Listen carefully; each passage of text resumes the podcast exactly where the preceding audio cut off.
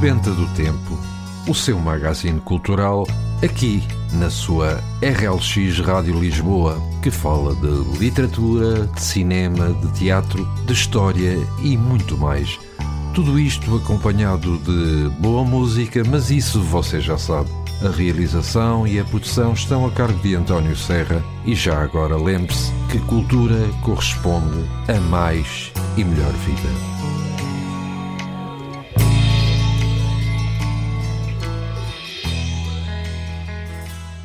Ora então, muito bom dia para si que nos escuta e votos de um bom início de sexta-feira. O meu nome é António Serra e vou estar aqui consigo durante cerca de uma hora, aqui na sua RLX Rádio Lisboa, com mais um programa Sebenta do Tempo. Para o programa de hoje, trago-lhe alguns acontecimentos que ocorreram a 22 de abril de diversos anos, os livros mais vendidos no portal da UC e, no final, a habitual sugestão de leitura da semana. E se não sabe, hoje é o dia da comunidade luso-brasileira. Esta data serve para lembrar a fraternidade entre Portugal e Brasil através do Tratado de Amizade, Cooperação e Consulta, também conhecido como Estatuto de Igualdade, assinado em 22 de abril de 2000. A data é extremamente simbólica, pois era o ano que marcou os 500 anos da chegada dos primeiros portugueses ao território do Brasil, Brasil e Portugal, devido ao contexto histórico, possuem grandes semelhanças culturais. Muitas tradições que atualmente marcam o povo brasileiro nasceram a partir da influência dos portugueses durante o período da colonização. Também na culinária, com os pratos à base de bacalhau e mesmo a feijoada são de origem portuguesa. Além do idioma, Brasil e Portugal são nações irmãs com diversas semelhanças, como a arquitetura, os traços étnicos, o folclore, a religião, o idioma e outros. O Dia da Comunidade Luso-Brasileira foi criado a partir do projeto de lei do senador Vasconcelos Torres, através da Lei 5270 de 22 de abril de 1967, que instituiu a data em todo o território brasileiro. Algumas comunidades portuguesas no Brasil, como a de São Paulo, celebram a efeméride. O dia 22 de abril também é conhecido como o Dia do Descobrimento do Brasil, quando o português Pedro Álvares Cabral chegou ao território que mais tarde seria o Brasil. E também é hoje o Dia da Terra. A data foi criada em 1970 pelo senador norte-americano Gaylord Nelson, depois de verificar as consequências do desastre petrolífero ocorrido em 1969 em Santa Bárbara, na Califórnia. O senador resolveu realizar um protesto contra a poluição da terra. Inspirado pelos protestos dos jovens norte-americanos que contestavam a guerra, Gaylord Nelson desenvolveu esforços para conseguir colocar o tema da preservação da terra na agenda política norte-americana. A população aderiu em força à manifestação e mais de 20 milhões de americanos manifestaram-se a favor da preservação da terra e do ambiente. Neste dia existem várias eh, atividades que onde escrevem frases e poemas sobre a importância do planeta Terra nas escolas. É possível juntar-se a atividades existentes, criar eventos próprios doar dinheiro ou tomar simples atos como plantar uma árvore ou separar lixo, por exemplo. No dia 22 de abril, milhões de cidadãos em todo o mundo manifestam o seu compromisso na preservação do ambiente e da sustentabilidade na Terra. O Dia Mundial da Terra conta já com mais de mil milhões de atos realizados em prol do ambiente ao longo da história. É o maior dia do ano para o planeta Terra, desejando que todos os habitantes do mundo realizem algum ato que a proteja. E é também hoje o Dia Nacional do Património Geológico. A 22 de abril celebra-se o Dia Nacional do Património Geológico. Este dia comemorativo tem como objetivo apelar a uma consciência ambiental global e alertar para a necessidade urgente de adoção de práticas ambientais sustentáveis por parte de todos os habitantes do planeta. E agora, antes de avançarmos com os acontecimentos que tiveram lugar neste dia, vamos ficar com o primeiro tema musical Sing Me Back Home, na voz de Donnie Williams.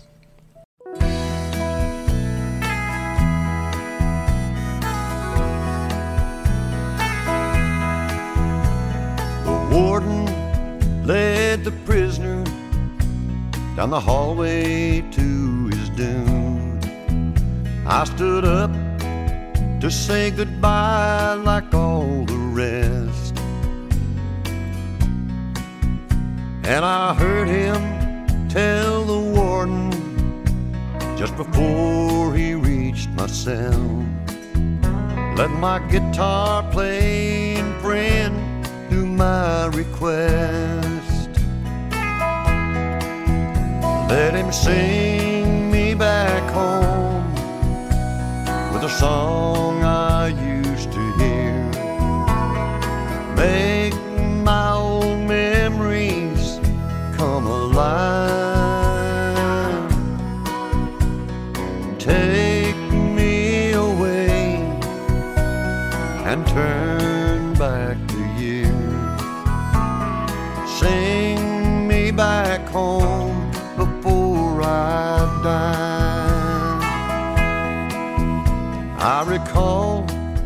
Last Sunday morning a choir from off the street came to sing a few old gospel songs. And I heard him tell the singers there's a song my mama sang. Could I hear it once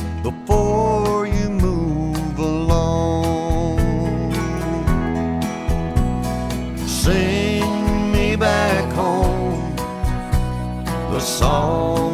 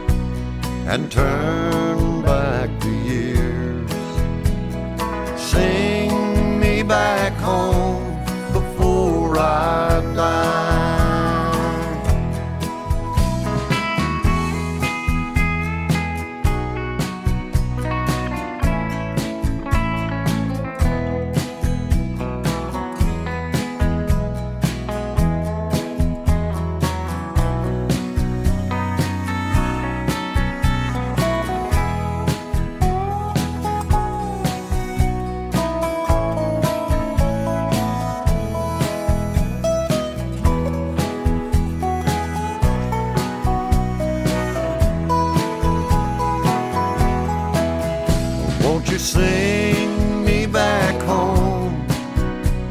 The song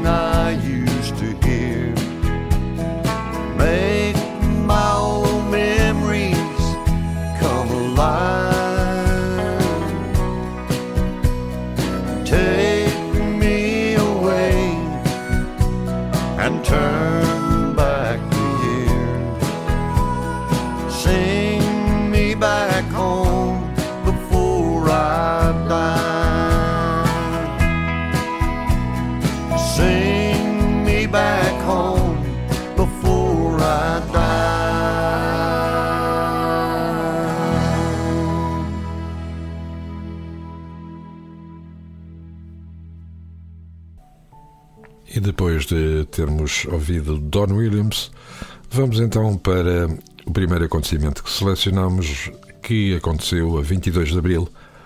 Assim, em 1500, foi a data oficial da descoberta do Brasil pela armada de Pedro Alves Cabral. O dia 22 de abril de 1500 marcou oficialmente a chegada dos portugueses ao território brasileiro e esse evento é muito conhecido como o descobrimento do Brasil. A chegada dos portugueses ao Brasil foi um dos momentos mais marcantes das grandes navegações realizadas por Portugal durante todo o século XV. A partir desse acontecimento, A presença portuguesa no território foi constante, embora diminuto no início. A partir da década de 1530, medidas eh, colonizatórias foram implantadas no Brasil. A chegada, de, a chegada dos portugueses ao Brasil foi um dos maiores acontecimentos e momentos das grandes navegações, processo iniciado pelos portugueses no início do século XV. As grandes navegações são, como conhecemos, as expedições exploratórias organizadas pelos portugueses no Oceano Atlântico ao longo desse século. Depois que os espanhóis chegaram à América em 1492, as terras recém-descobertas começaram a ser disputadas por portugueses e espanhóis. Foi dessa preocupação dos portugueses em conter a expansão espanhola que saíram dois acordos: a Bula Intercatera, de 1493, e o Tratado de Tordesilhas de 1494. Os dois países dividiram as novas terras entre Portugal e Espanha, e o último estipulou a seguinte divisão: a 370 léguas a oeste do arquipélago de Cabo Verde seria passada uma linha imaginária. As terras eh, a oeste dessa linha seriam espanholas e as terras a leste dessa linha seriam portuguesas. A expedição de Pedro Álvares Cabral contava com 13 embarcações, sendo nove naus, três caravelas e uma naveta de mantimentos. A expedição de Cabral contava também com 1.200 a 1.500 homens que zarparam de Lisboa no dia 9 de março de 1500. Após zarpar, a expedição navegou diretamente para o arquipélago de Cabo Verde, portanto, tomou uma rota distante da costa africana a rota usual dos portugueses no rumo da Índia era a mais próxima da costa, mas o caminho distinto sugere que eles já tinham um roteiro diferente das demais expedições. Caminho esse que se supõe já ser do conhecimento dos portugueses na altura.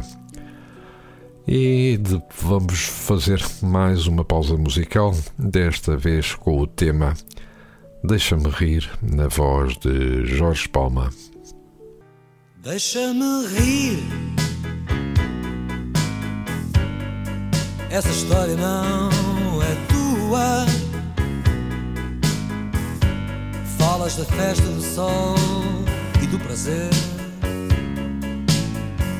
mas nunca aceitaste o convite.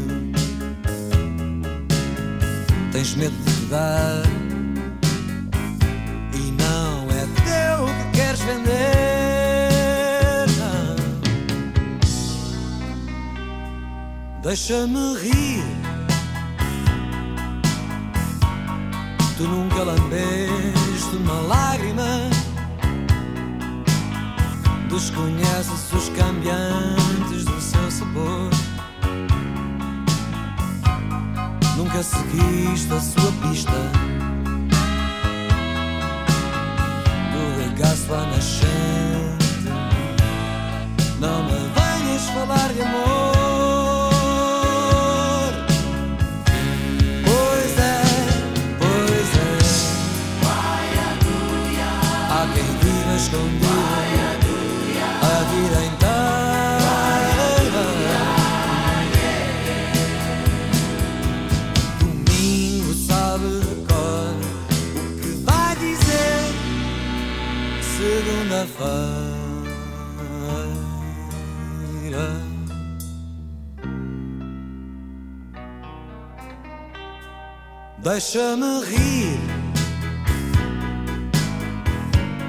Tu nunca escutaste esse engenho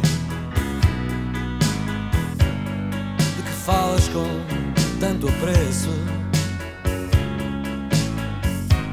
Esse curioso alambique onde são destilados noite e dia o choro e o riso.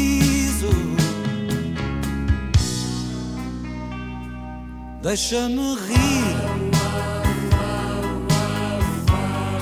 Ou então deixa-me entrar em ti. Ser o teu mestre só por um instante iluminar o teu refúgio, aquecer-te essas mãos, rasgar-te a máscara sufocante.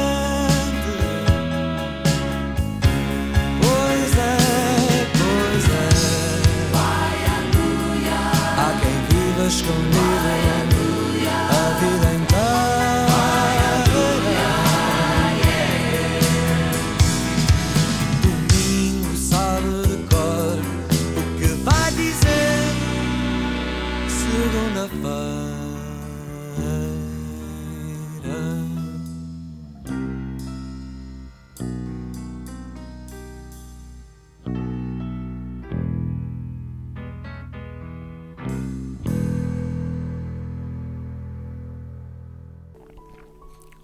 E depois de termos ouvido este já tema bastante conhecido de Jorge Palma, vamos para outro acontecimento ocorrido a 22 de abril, desta vez de 1915, na Grande Guerra de 1914-1918.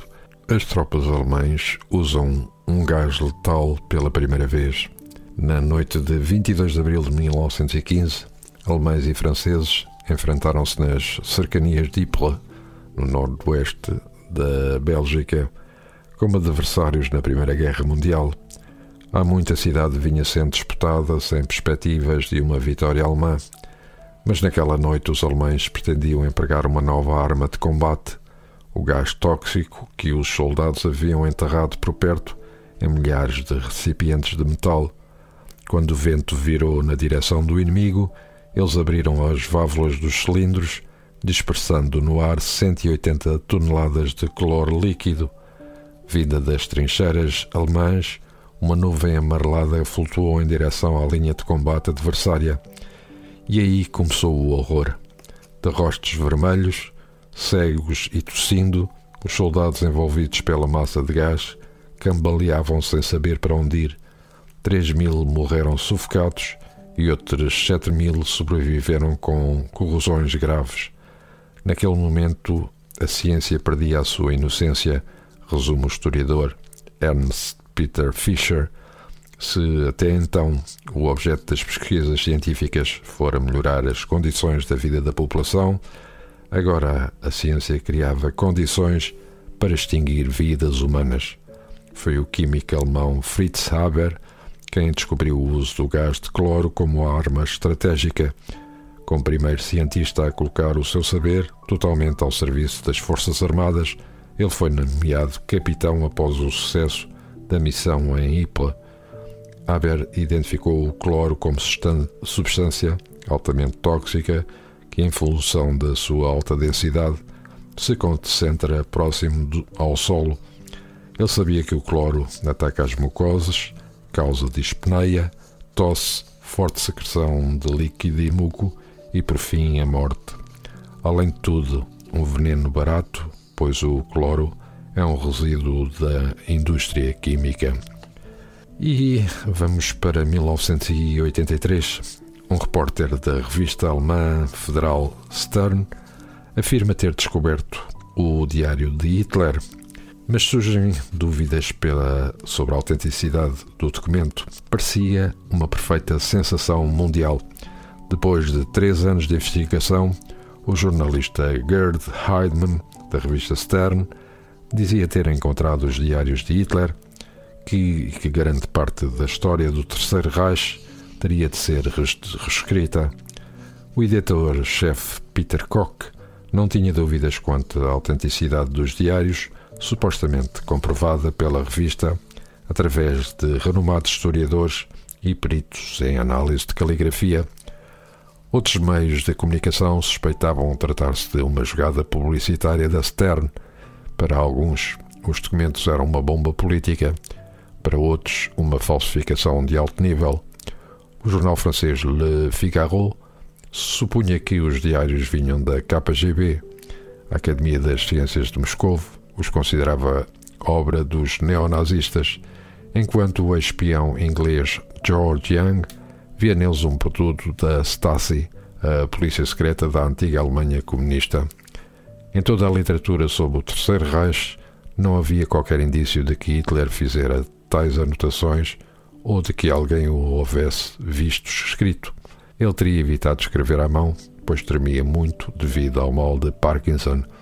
Há quem diga que saíra aleijado no braço direito do atentado de 20 de julho de 1944 e por isso ditava sempre os seus textos. O jornal inglês Sunday Times negou-se a publicar os diários até que a sua autenticidade fosse comprovada. O jornal havia caído numa armadilha semelhante ao publicar em 1967 um suposto diário do ditador italiano Benito Mussolini, falsificado por duas idosas. Pressionada pela opinião pública, a Stern permitiu que os diários de Hitler fossem analisados por um grupo de especialistas do Arquivo Federal do Serviço Federal de Investigações e do Departamento de Análise de Materiais. Os peritos constataram que os papéis utilizados não existiam na época e que os diários supostamente datavam. Além disso, os selos eram falsos, uma inicial estava errada e a, e a caligrafia havia sido falsificada. Tanto o material quanto, quanto o conteúdo eram falsos. O jornalista Gerd Heidmann foi demitido por justa causa o jornal uh, Stuttgarter Nachrichten foi o primeiro a descobrir o falsificador. Konrad Kujau, pseudónimo de Konrad Fischer, um negociante de artigos militares em Stuttgart.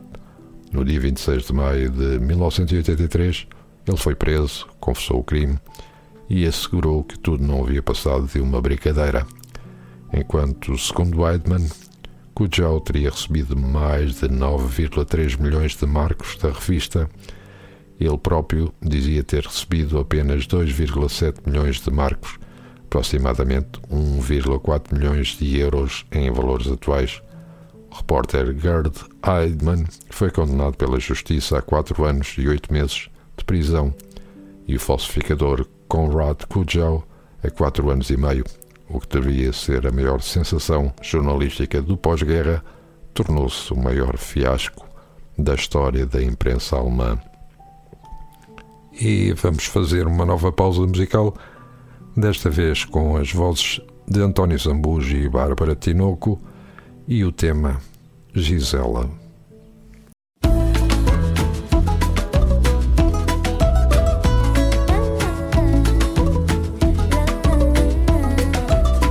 Gisela, já tiveste tantos amantes, nenhum fazia amor a ouvir fado.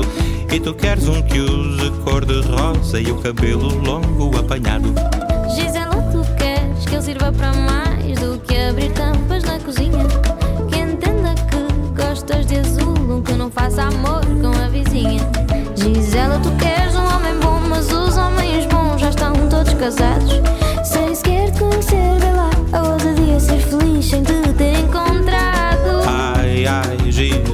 Insistes num homem bom. Só pedes um que não faça chorar o fado. Um que não venha com defeito, onde se meteu o perfeito. Sem provar do teu fado.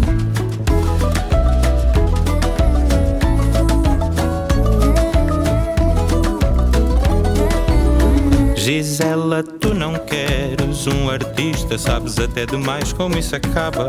Escolhe noutro ramo, olha cientista e como esquecer aquele PT do ginásio. Gisela, tu queres um homem bom, mas os homens bons já estão todos casados. Sem sequer te conhecer, vê lá, a ousadia ser feliz sem te ter encontrado. Ai, ai, Gisela, insiste num homem bom. Só pedes um que não faça chorar o fado. Um que não venha com defeito, onde se meteu o perfeito. Sem provar do teu fado. Gisela, já pensaste em mulheres? Parece ser a solução. Ficavas bem ao lado de uma se quisesses. Dá-me uma boa razão. Gisela, por que não?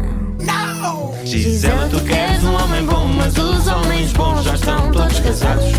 Sem sequer te conhecer, vê lá, a ousadia ser feliz sem te ter encontrado. Ai, ai, Gisela, insistes num homem bom.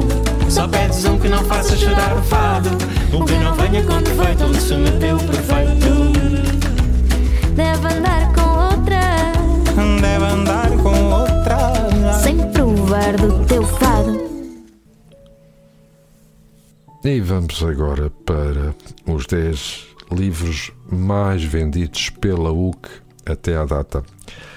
Assim, o primeiro título, a Cozinha Low Carb, de Alexandra Lossaco. O segundo, A Rainha do Nada, de Ollie Black. O terceiro, A Mais Breve História da Rússia, de José Milhazes. No quarto, As Bactérias que nos curam, de Alexandra Vasconcelos. O quinto, Se Fosse Perfeito, de Colin Hoover. O sexto, Ponha o Seu Dinheiro a Trabalhar para Si, de Bárbara Barroso. O sétimo, Feitiço da Água, de Florência Bonelli. O oitavo, Hipótese do Amor, de Ali Hazelwood.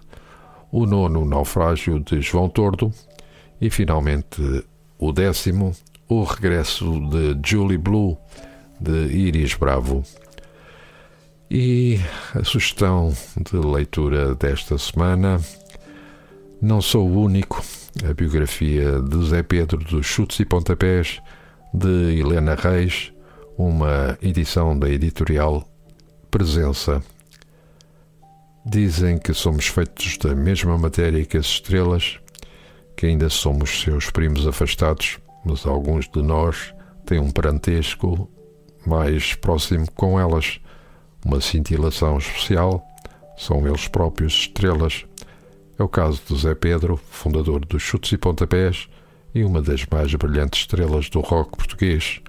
Nestas páginas da autoria da irmã Helena Reis, somos convidados a entrar no mundo de Zé Pedro, dos seus sonhos e das suas paixões.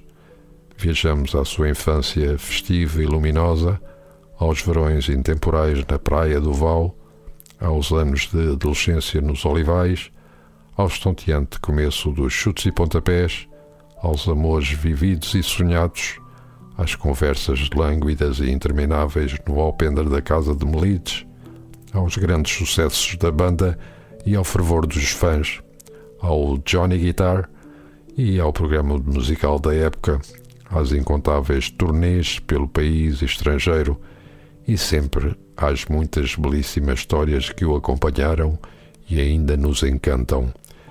É uma viagem apaixonante, irresistível, aquela que este livro nos propõe. É a oportunidade única de ficarmos a conhecer por dentro o sonho inabalável de um homem que mudou para sempre a história do rock português. Helena Reis, irmã de Zé Pedro, nasceu em Moçambique em 1955 Licenciou-se em Estudos Anglo-Americanos pela Faculdade de Letras da Universidade de Lisboa, tendo concluído o mestrado em Estudos sobre as Mulheres na Universidade Aberta de Lisboa em 2001, com uma tese intitulada Empreender no Feminino. Possui um doutoramento em Turismo pela Faculdade de Economia da Universidade do Algarve, sob o tema Gender Asymmetries in Golf Participation Tradition or Discrimination, tendo publicado diversos artigos científicos em revistas internacionais. Faz parte há mais de duas décadas do corpo docente da Escola Superior de Gestão, Hotelaria e Turismo da mesma universidade. Além disso, também no Algarve, tem desempenhado funções como responsável de diversos cargos na área do turismo. E depois de vos termos deixado esta sugestão de leitura, e antes de nos despedirmos, vamos deixar-vos com mais uma música. Desta vez escolhemos Vitorino e o tema Flor de Jacarandá.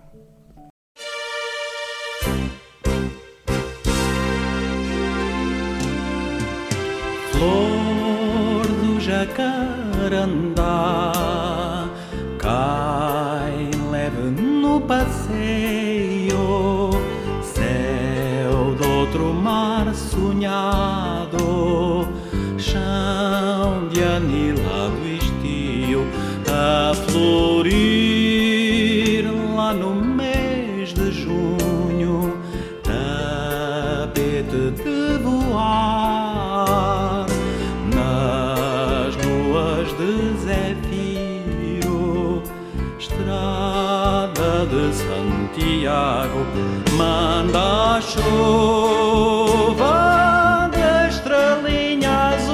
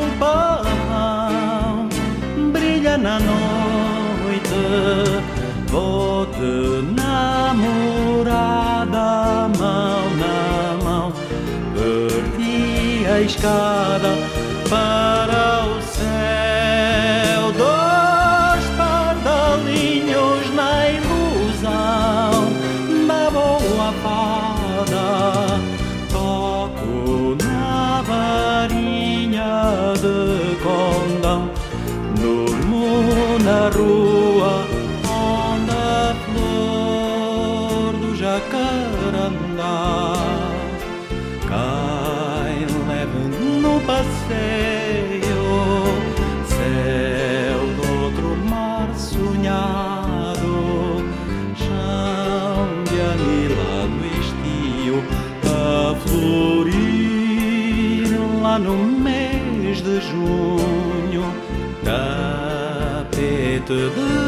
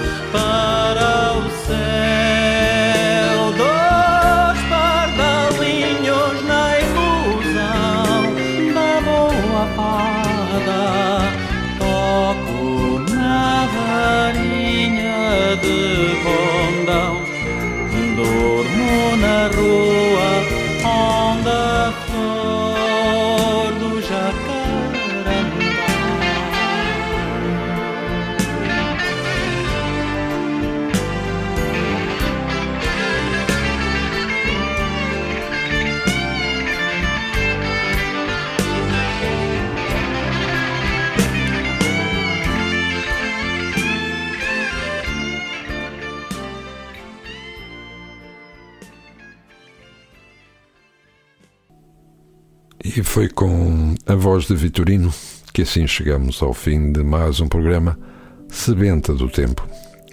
Termino desejando-vos um resto de um bom dia, um ótimo fim de semana e daqui a 15 dias estaremos de regresso.